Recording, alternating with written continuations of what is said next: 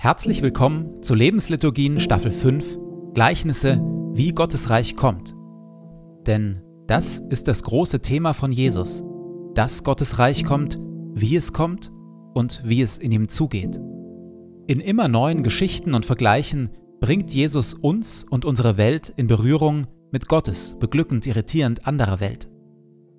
Er erzählt dazu von Einbrechern, Weingärtnern und Witwen, von Weizenkörnern, Sauerteig, Reichtum und plötzlichem Tod. In den Lebensliturgien lassen wir uns von Jesus mit hineinnehmen, in diese Geschichten und in das Kommen seines Reiches, seiner Wirklichkeit. Und jetzt viel Freude damit.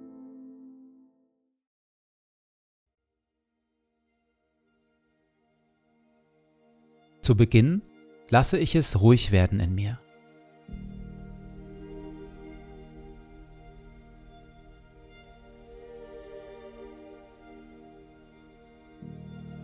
Ich atme langsam und bewusst. Du Herr bist hier, jetzt, in diesem Moment und in meinem Herzen. Du Herr bist nah, näher als mein Atem und mein Herzschlag, näher als ich mir selbst bin. Du Herr bist Wirklichkeit wirklicher noch als alle Freude, Schmerz oder Sorge. Du, Herr, bist hier, jetzt und schaust mich liebevoll an.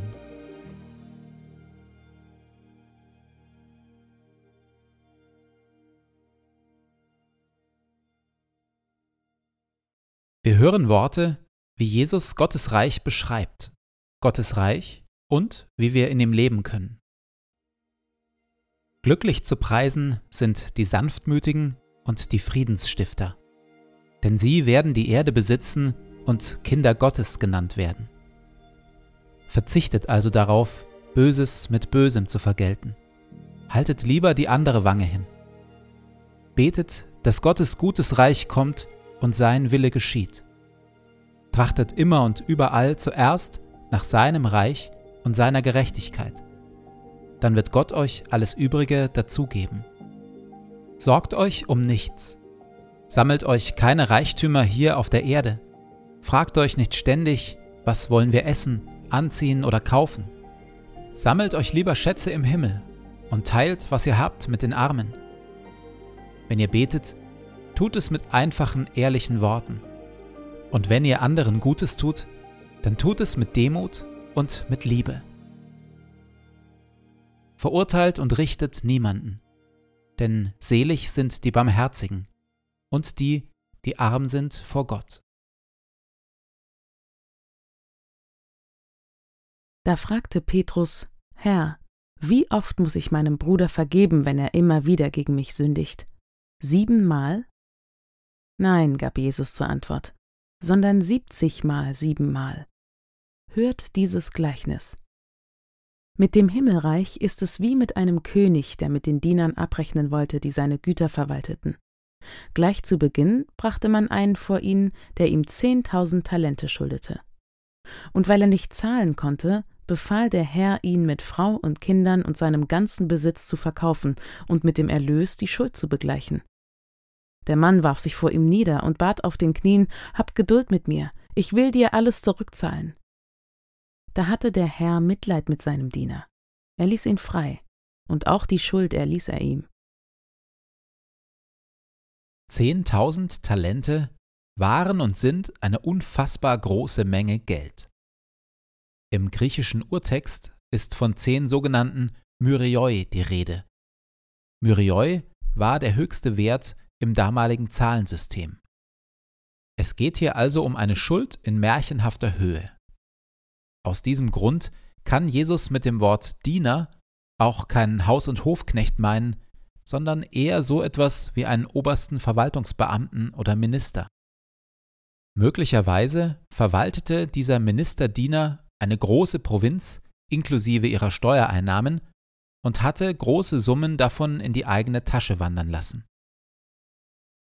Jesus lässt das alles jedoch unerzählt und konzentriert sich auf einen einzigen Punkt. Die gewaltigen Schulden. Schulden, die so groß sind, dass der Ministerdiener sie niemals wird zurückzahlen können. Was eben bedeutet, dass sein gesamter Besitz an den König fällt und auch er selbst und seine Familie zu Besitz werden. Wie in der letzten Folge gehört, erzählt Jesus dieses Gleichnis im Kontext von Schuld und Vergebung. Petrus hat ihn nach den Grenzen von eigenem Vergeben müssen gefragt. Petrus hängt in dieser Thematik also ganz in sich selbst fest, sieht nur sich selbst, seinen eigenen Willen und seine eigene Fähigkeit zu vergeben. Jesus beginnt deshalb von einem wesentlich Größeren zu erzählen und hebt damit den Blick von Petrus und auch unseren eigenen auf zu Gott, zu dem, der uns gemacht hat, der uns das Leben geschenkt hat, ohne den wir nichts wären, von dem alles Leben und jede gute Gabe kommt, und dem wir doch im Laufe unseres Lebens so vieles schuldig geblieben sind, an Dank, Vertrauen Gehorsam, Großzügigkeit und so vielem mehr. Der Ministerdiener versucht denn auch gar nicht, seine Schuld zu leugnen. In seiner Verzweiflung fällt er vor dem König nieder, bittet um Zahlungsaufschub und verspricht etwas, was er nicht halten kann, die Rückzahlung der gesamten, märchenhaft großen Schuld. Doch wie sollten wir Menschen Gott die über Jahrzehnte angelaufenen Schulden zurückzahlen? Mit was wollen wir all die dunklen und lebenszerstörerischen Gedanken, Worte und Taten unseres Lebens wieder gut machen? Da geschieht das Unglaubliche. Der König erlässt ihm und uns, wie aus dem Nichts und ohne eine entsprechende Bitte, die komplette Schuld. Die Tatsache, dass der Minister anschließend frei aus dem Palast tritt, zeigt, dass der König ihm nicht nur die Schulden erlässt, sondern auch seine Schuld, sein Fehlverhalten, seine Untreue. Alles vergeben. Weg. Der Minister ist frei. In der Stille genieße ich die alles übersteigende Großzügigkeit und Gnade Gottes in meinem Leben und danke ihm dafür.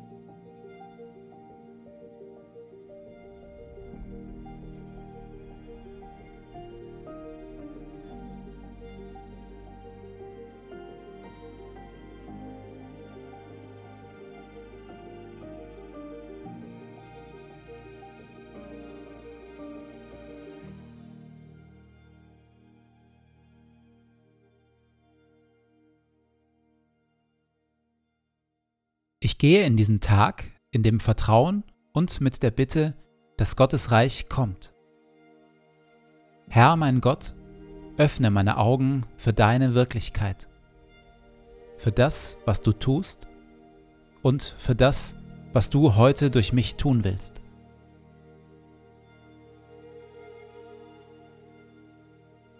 Lass dein Reich kommen und deinen guten Willen geschehen, wie im Himmel so in unseren Parlamenten und den Konzernzentralen unserer Wirtschaft, genauso wie in unseren Schulen, Gefängnissen, Altersheimen und Kirchen. Und natürlich auch in meinem Leben. Sende zu all dem deinen Heiligen Geist, denn dein ist das Reich und die Kraft und die Herrlichkeit in Ewigkeit. Amen.